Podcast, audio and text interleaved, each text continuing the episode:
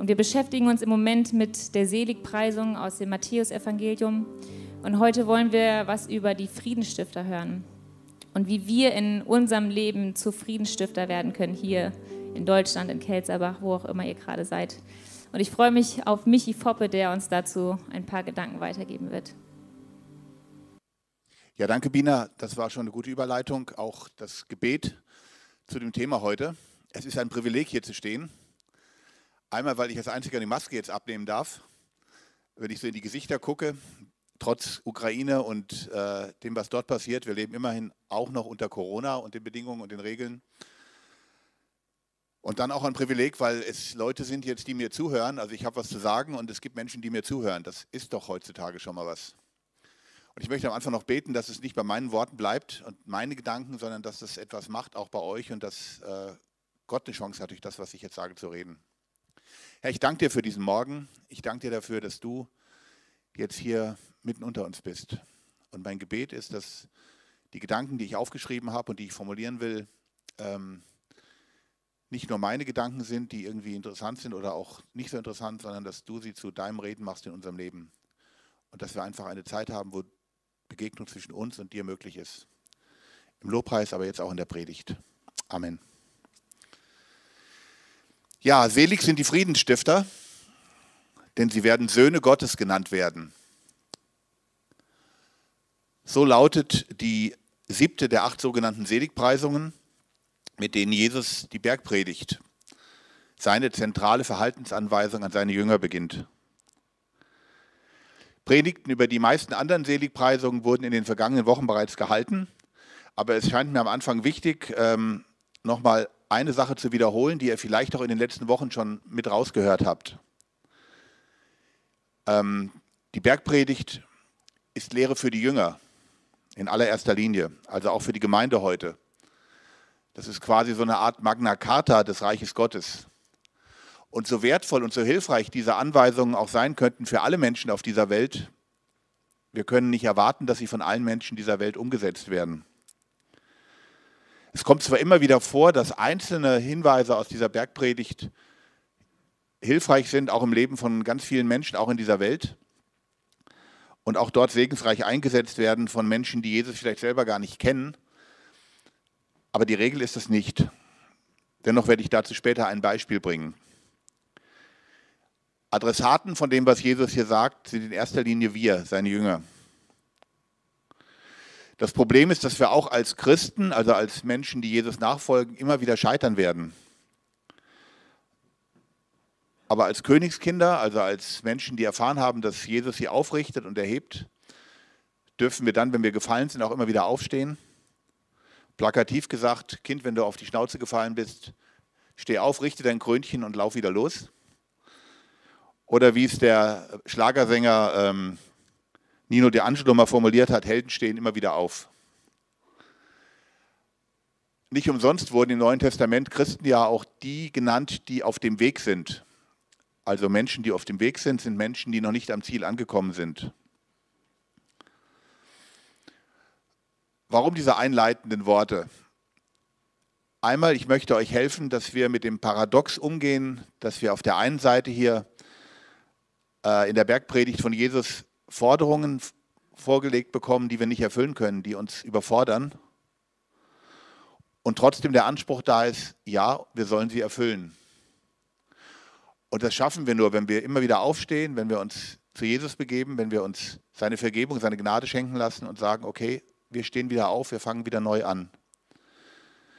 Ein guter Ausleger hat die Bergpredigt einmal eine Utopie der Gnade genannt. Das trifft, glaube ich, ganz gut. Das gilt für alle drei Kapitel, aber auch für den Vers, den wir uns heute angucken wollen. Der zweite Grund für diese Einleitung ähm, resultiert aus der aktuellen weltpolitischen Situation.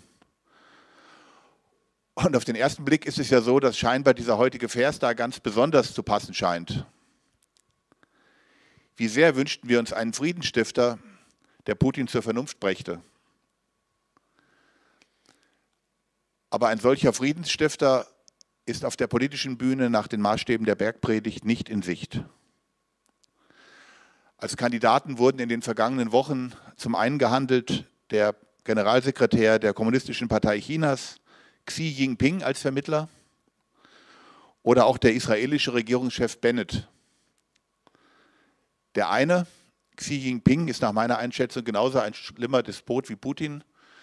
Wenn man guckt, was er mit der Demokratiebewegung in Hongkong oder mit den Uiguren, mit dieser Minderheitenverfolgung angestellt hat und anstellt. Und der andere möchte gern Friedensstifter. Der israelische Ministerpräsident ist nur deswegen ins Gespräch gekommen, weil die Israelis aus realpolitischen Gründen sich nicht so stark von Russland bisher distanziert haben wie der übrige Westen, weil man den russischen Einfluss auf Syrien ernst nimmt.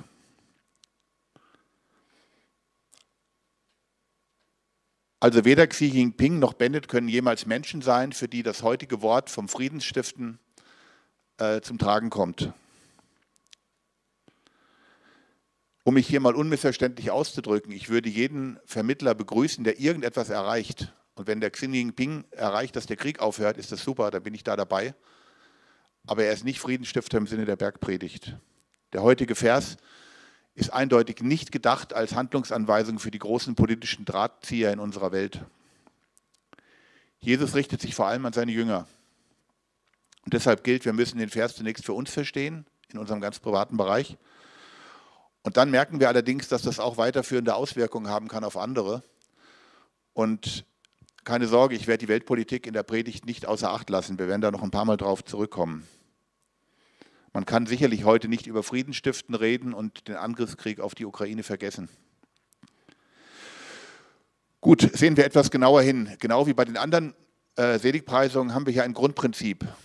Auf der einen Seite, Jesus formuliert einen Anspruch, er macht eine Vorgabe über etwas, was wir tun sollen, oder er sagt etwas über das, was wir ertragen müssen. Und dann setzt er dagegen eine Verheißung, einen Zuspruch Gottes. Das sollst du tun oder das wird dir widerfahren, aber daraufhin tut Gott das sind das Gute mit dir. Immer wie zwei Seiten einer Medaille. Jesus sagt, wer barmherzig ist, soll Barmherzigkeit erfahren.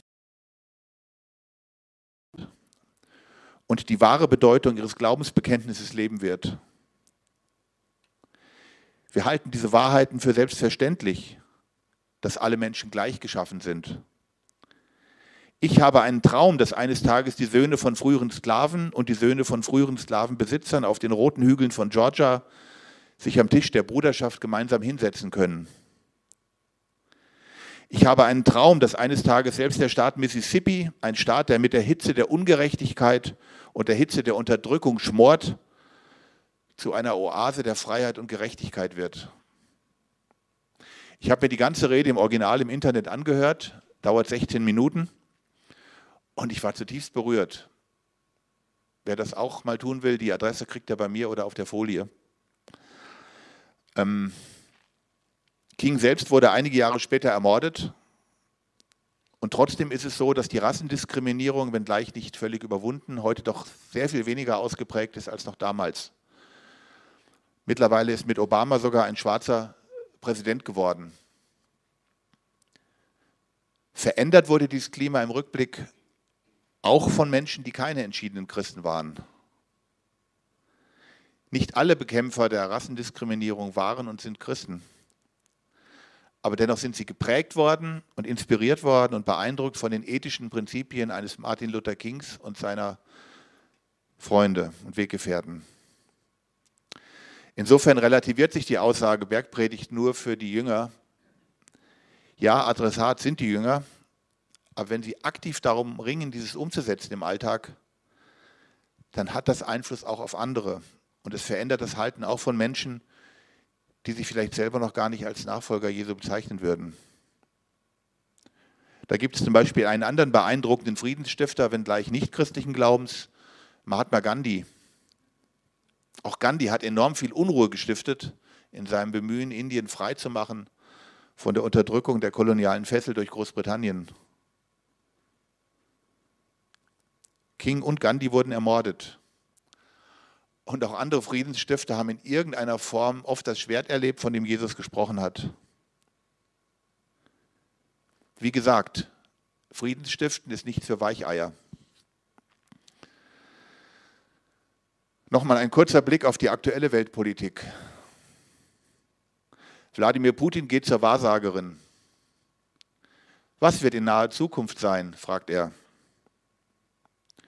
Die Wahrsagerin antwortet, Herr Präsident, ich sehe, wie Sie in einer Limousine durch Moskau fahren und die Leute jubeln und springen und winken. Putin fragt, und ich winke ich Ihnen zurück? Die Antwort, nein, der Sargdeckel ist zu.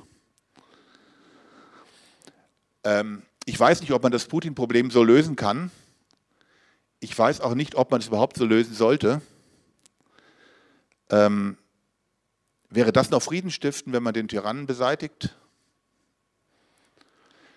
Hatte das Team damals um General Stauffenberg, als es Hitler umbringen wollte, in dem Attentat, was missglückt ist, ähm, aus christlicher Sicht das, Richtig das Richtige getan, um Schlimmeres zu verhindern?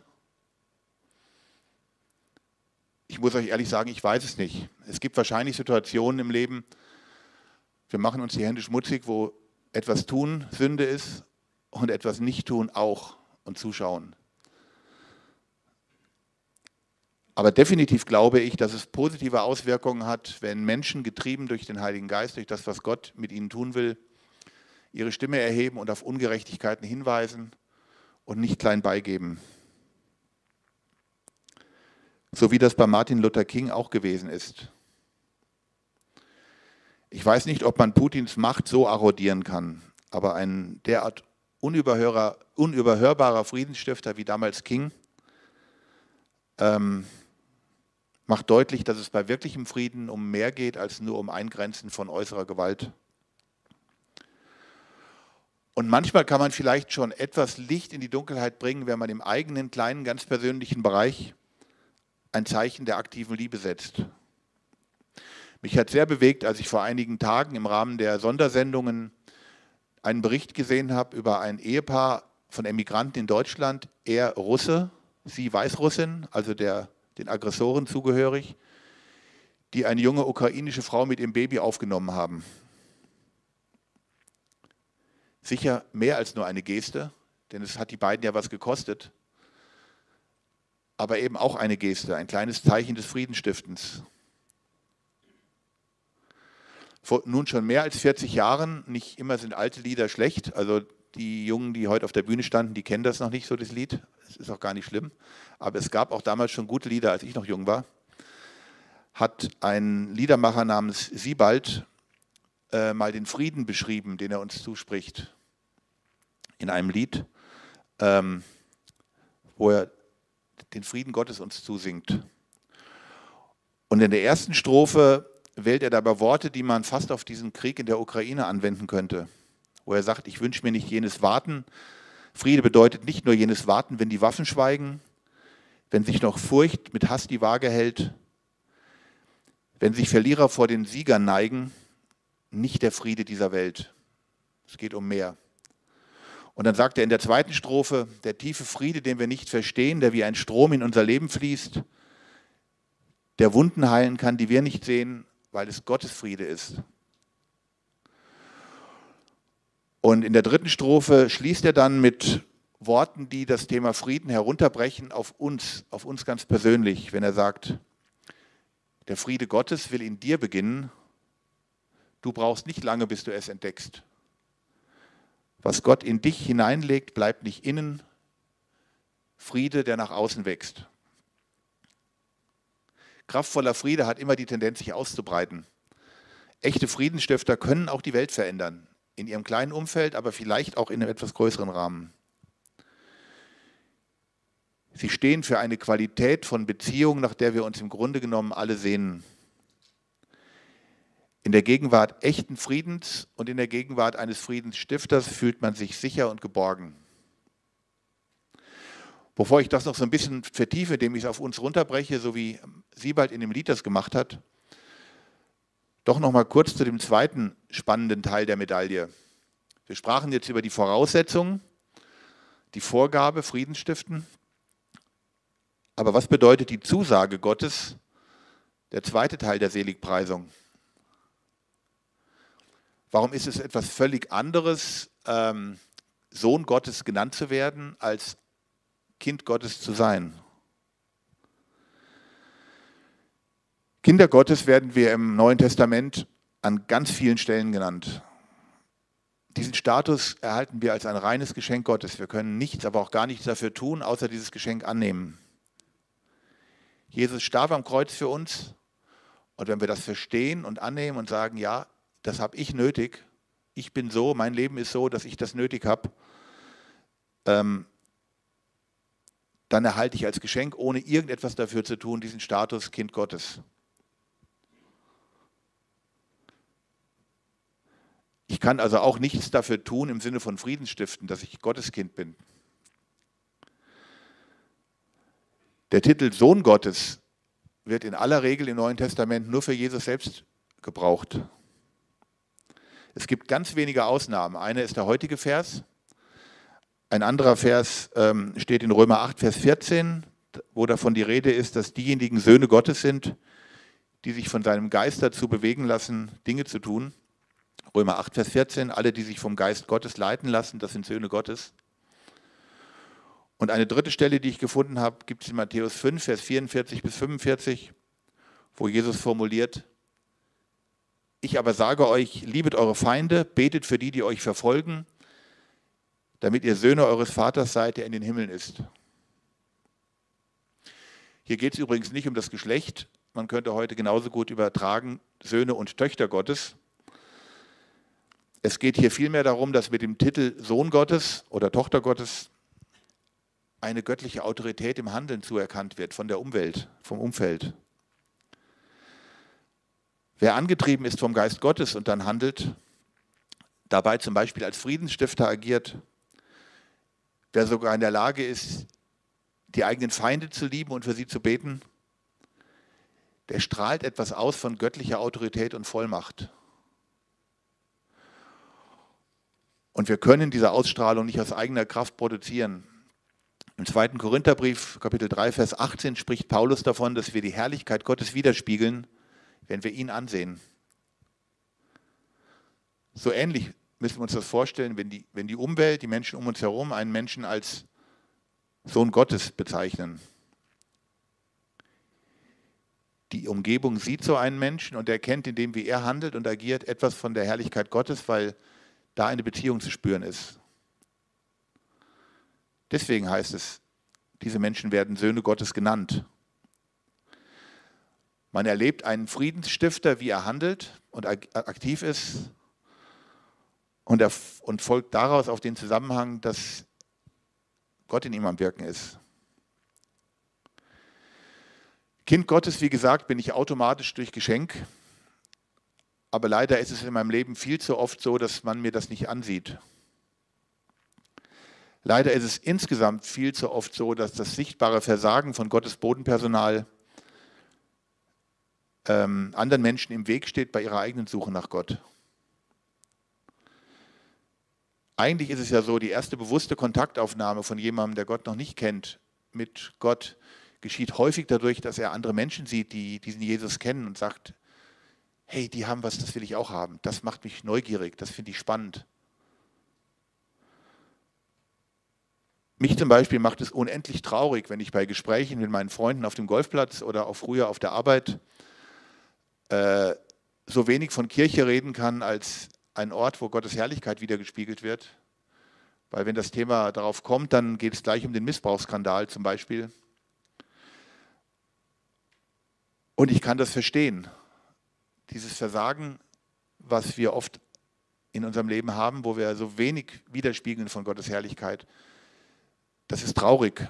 Und wenn unser Spiegel eingetrübt ist und die anderen sehen nichts darin, dann darf ich ihnen nicht übel nehmen, wenn sie auf Kirche, auf Christen, auf Heuchelei schimpfen.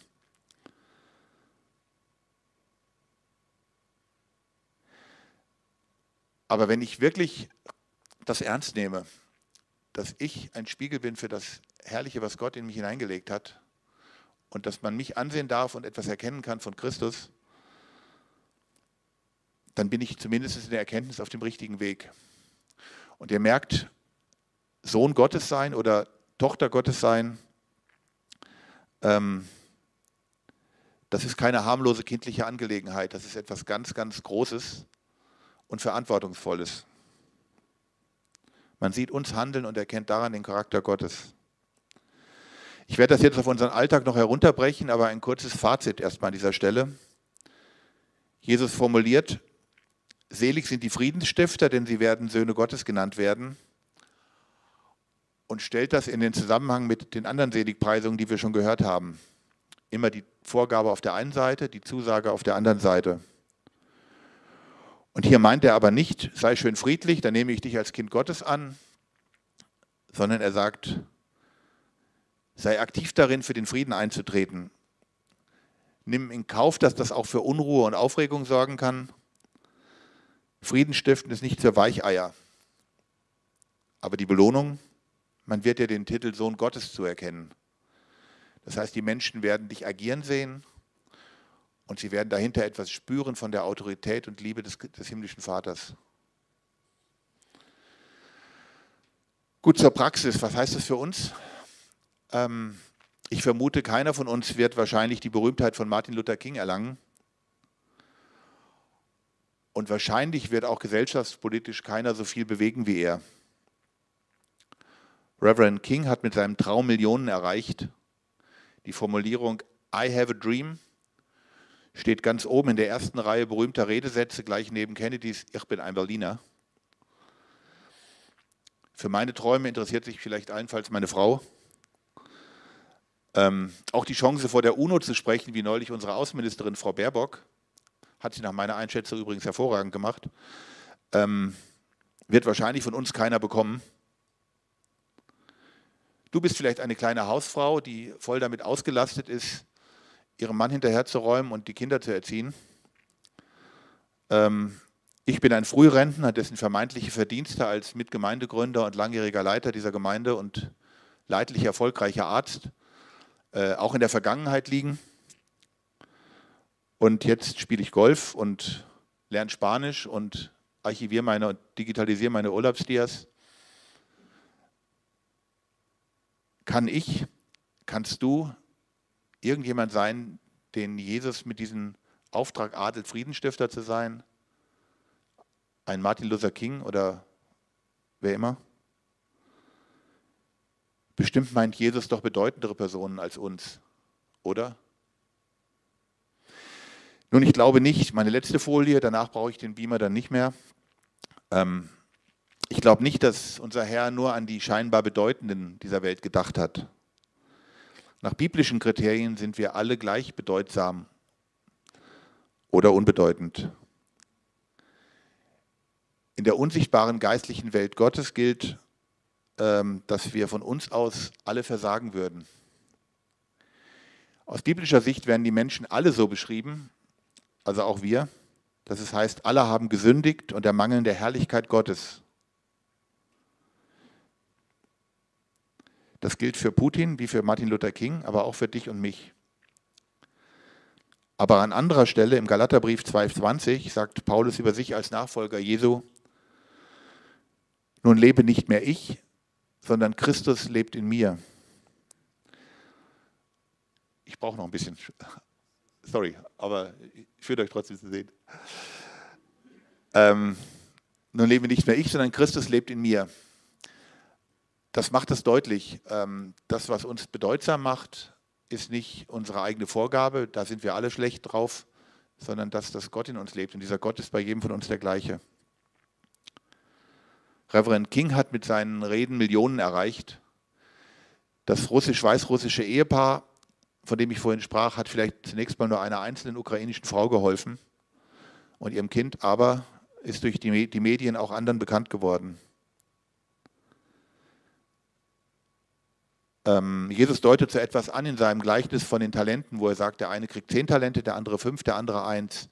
Wir haben quantitativ vielleicht verschieden viel Verantwortung, aber qualitativ ist das das Gleiche. Jeder in seinem Umfeld.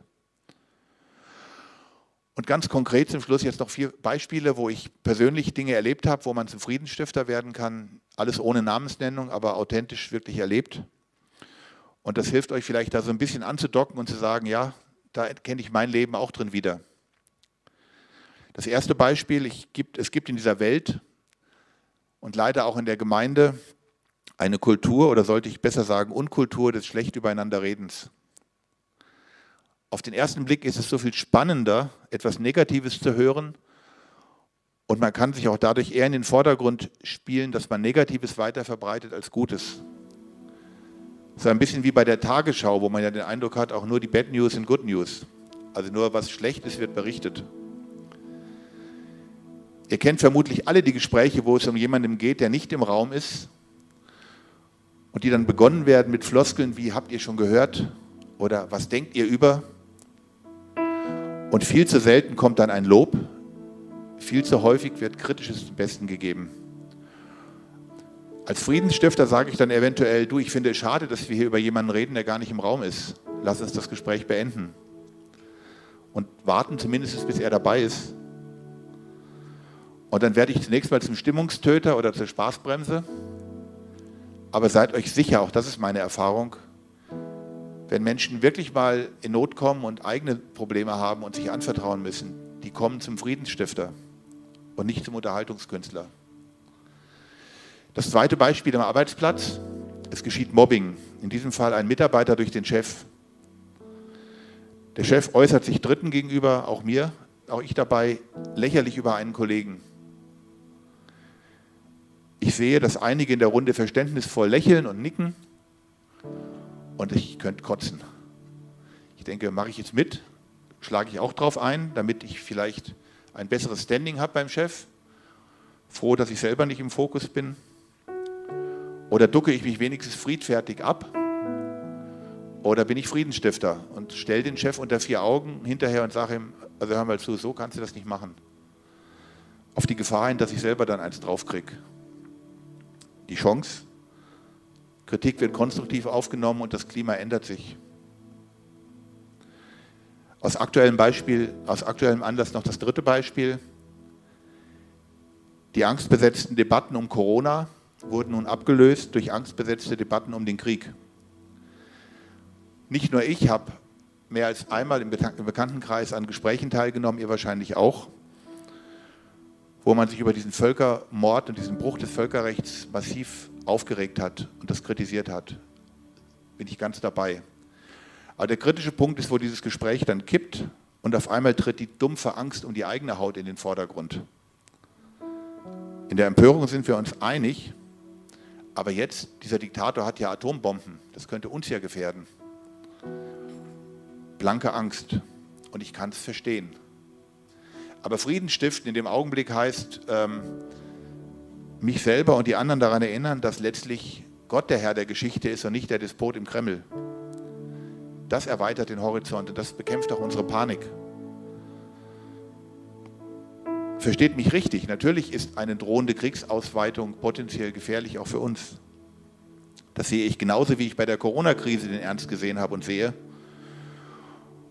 Und genauso wie ich persönlich der Meinung bin, dass jeder das tun sollte, was er tun kann, um die Situation zu entschärfen, sprich bei Corona sich impfen zu lassen, äh, bin ich der Meinung, dass man in der Ukraine-Krise diplomatisch geschickt agieren sollte. Aber trotzdem, der Herr der Geschichte bleibt doch unser Gott. Lasst uns nicht auf Putins Atomwaffen starren, sondern auf unseren Herrn. Mich selber und meine Gesprächspartner darin zu erinnern, das stiftet Frieden, das befriedet die Herzen. Und das letzte Beispiel, ich bekomme zufällig einen heftigen Streit mit, wo zwei aufeinander einschlagen verbal. Ich kann beide Positionen irgendwie verstehen und ich merke, ich sollte hier als Vermittler rein. Ähm, manchmal ist es ja richtig, einfach nur wegzuhören, aber in dem Fall denke ich, nee, sag was. Und das Ergebnis ist, dass erstmal beide auf mich einschlagen. Aber mit etwas Distanz und wenn Sie merken, ich habe nicht meine Interessen gesucht, sondern ich wollte vermitteln und ich habe sie beide verstanden, äh, kann ich mir Respekt bei beiden erwerben. Heißt das nun, wir sollen durch diese Welt marschieren und uns überall, wo Zank und Ungerechtigkeit ist, einmischen? Egal, ob man uns fragt oder nicht? Nein, das heißt es nicht. Ich habe vorhin schon eine andere Bibelstelle zitiert, wo ich gesagt habe, Status des Sohnes Gottes kriegt man, Römer 8, Vers 14, wenn man sich vom Gott, von Gottes Geist leiten lässt. Vom Geist Gottes leiten lassen kann ich aber nur, wenn ich mit meinen inneren Ohren und Augen offen bin und höre, was der Heilige Geist zu mir sagt, der in mir wohnt. misch dich ein oder misch dich nicht ein. Wenn ich geübt darin bin, auf das Reden des Heiligen Geistes zu hören, der in mir lebt, dann werde ich hier die richtigen Entscheidungen treffen. Einer, der sich überall einmischt, ist kein Friedensstifter, der ist eher eine Parodie davon und wird als Querulant vielleicht sogar zum Gegenteil. Aber ich sollte wachsam und mutig durch diese Welt gehen. Wachsam heißt hören auf das, was Gott mir sagt. Und wenn ich merke, jetzt ist der Zeitpunkt, dann auch mutig und das Ding ansprechen. Selbst wenn es bequemer wäre, dann den Mund zu halten. Also kein Rezept wie im Kochbuch. Wie kann ich methodisch lernen, Friedensstifter zu sein? Eher so das Bild des Spiegels aus dem zweiten Korintherbrief, das ich vorhin schon mal hatte.